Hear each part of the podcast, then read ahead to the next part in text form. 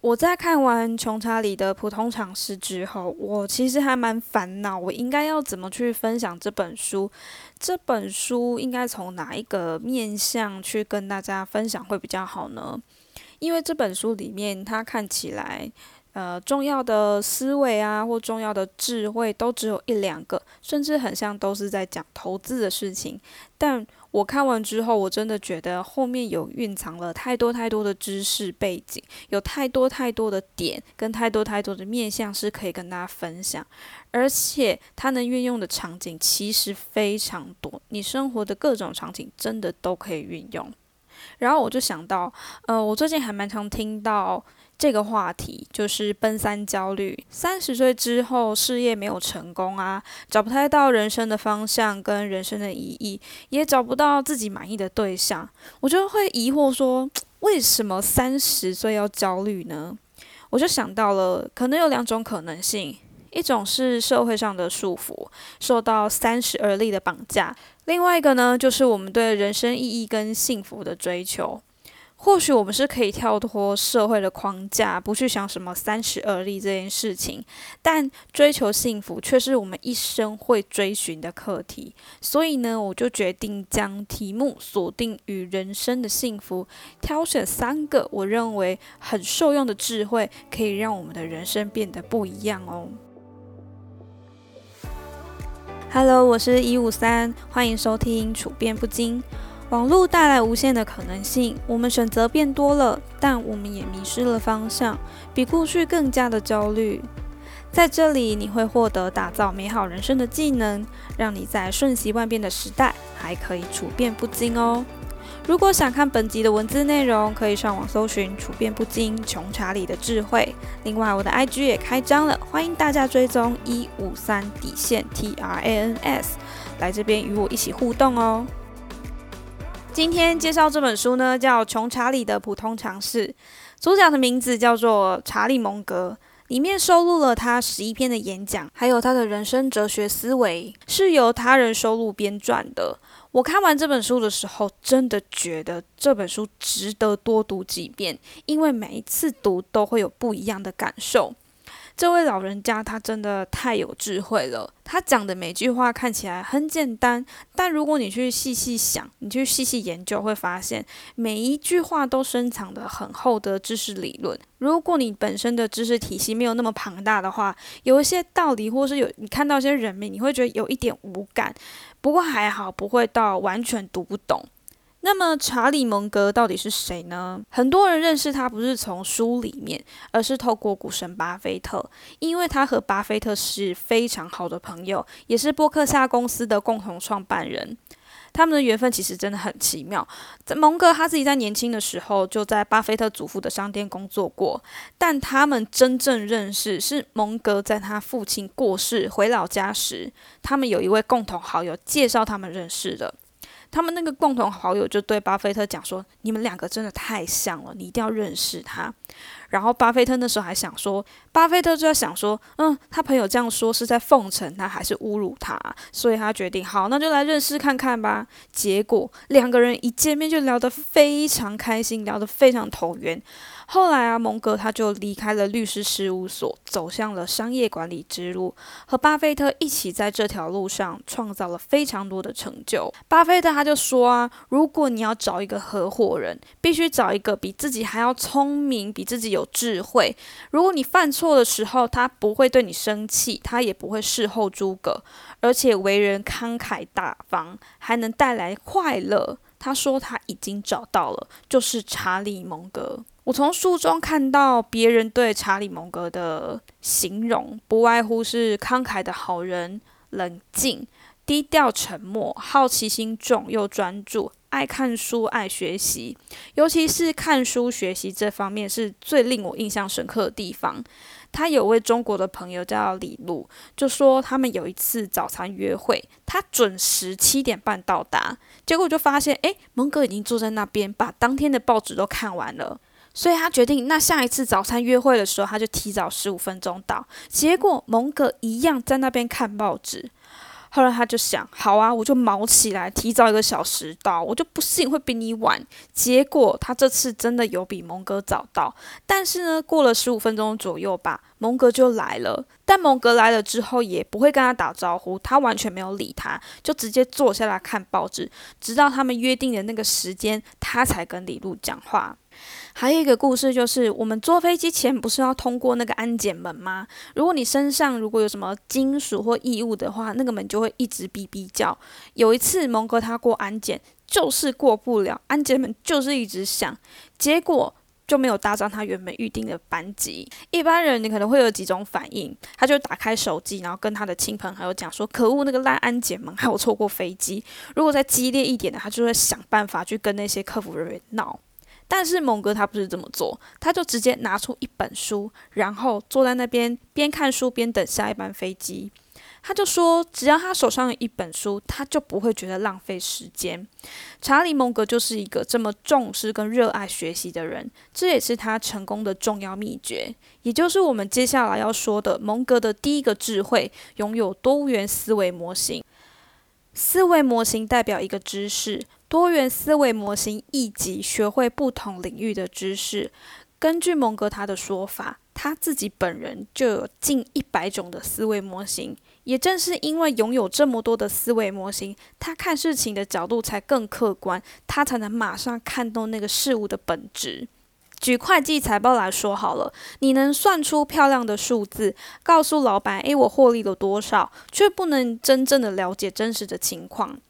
我在第一集获利优先就有提到一个故事，会计师说：“哦，太好了，公司赚钱了。”老板说：“那太好啦，就拿出一点现金来激励员工吧。”结果那位会计师就很尴尬的说：“呃，其实我们现在手头上没有现金，你刚刚说那个获利的钱已经用在某一个地方了。”如果我们没有多元的思维模型，看待事情呢，就会变得主观狭隘，而且会扭曲现实。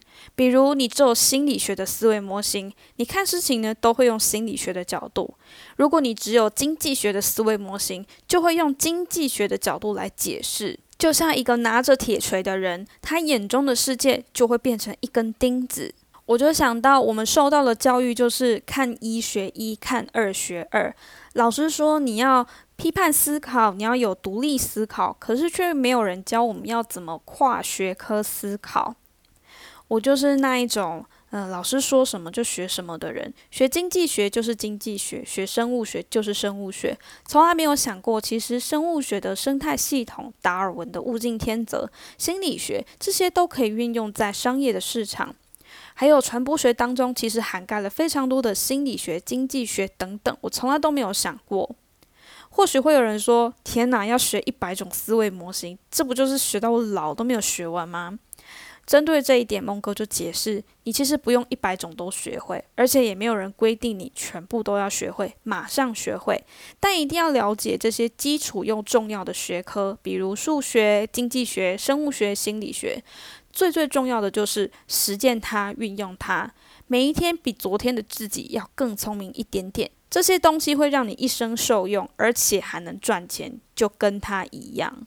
为什么我认为拥有多元思维模型就可以让人生比较幸福快乐呢？因为我自己本身也是受益者。我交过的男朋友当中，大概有一半是短暂，而且。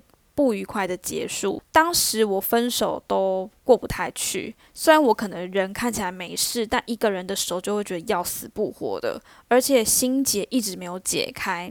大概是在两年前的时候，我再度经历一场失败的感情，我就翻了非常多的文章。翻翻翻到一位心理师的部落格，从那边开始，我阅读亲子关系、儿童心理学、人格发展，还有一些灵性的书籍，瞬间脑洞大开，不仅解决了我自己情感的问题，还解决了我对爸爸的一些心结。现在看待感情的态度呢，会比较客观理性一。当然，我看完之后也没有成为什么超级感情专家或什么心理学专家，我都是大概的涉猎一点，用我知道的，我觉得能用得上的，解决我碰到的问题。当问题变得更简单的时候，我的痛苦也会变少了。所以呢，多多学习，增加不同的思维模型，你的视野呢会更宏观，你不会纠结在一些芝麻绿豆的小事上，反而能够节省时间，让你的精力花在更好的事情之上。第二个智慧呢，叫做反过来想。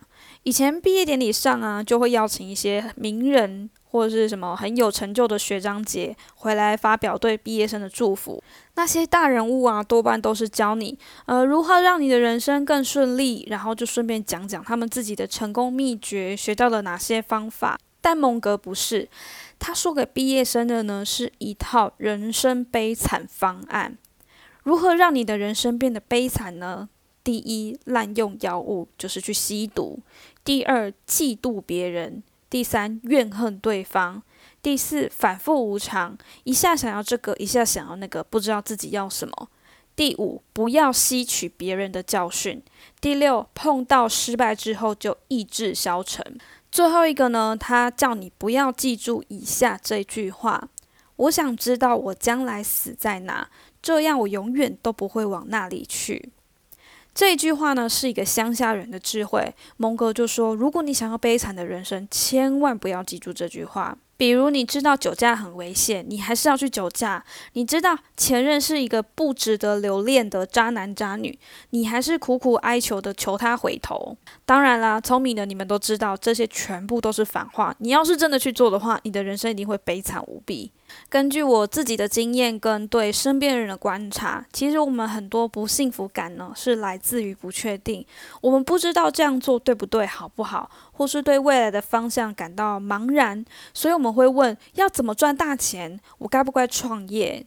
说真的，这个世界变化那么快，在你犹豫的时候，世界可能就翻转了。没有人可以给一个非常肯定，而且永远有用又不变的正确答案。既然你不确定正确的方法，那我们就反过来想，先避开会让你跌倒的地雷。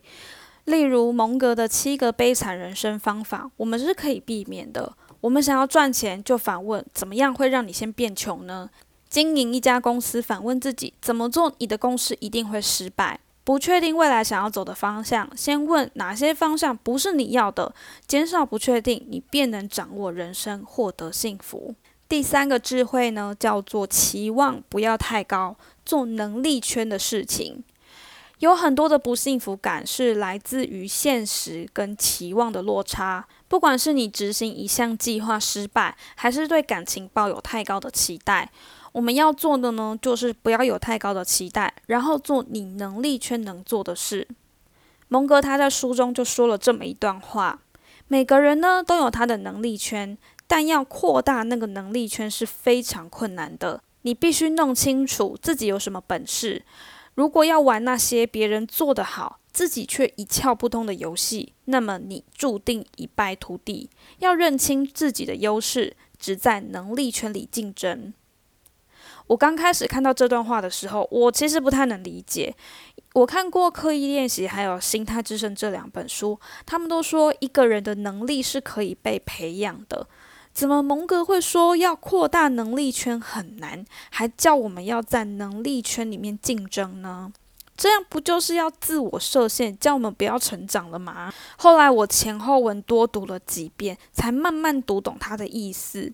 他并不是叫你。拥有什么能力就做什么事情，而是认清楚自己的能力界限在哪里，然后持续拓展你的能力圈。举个例子来说，我之前在一家金融公司上班，工作呢其实非常杂，就是要写文章、写企划、写脚本、拍片、剪片，自己主持，自己经营 YouTube 频道。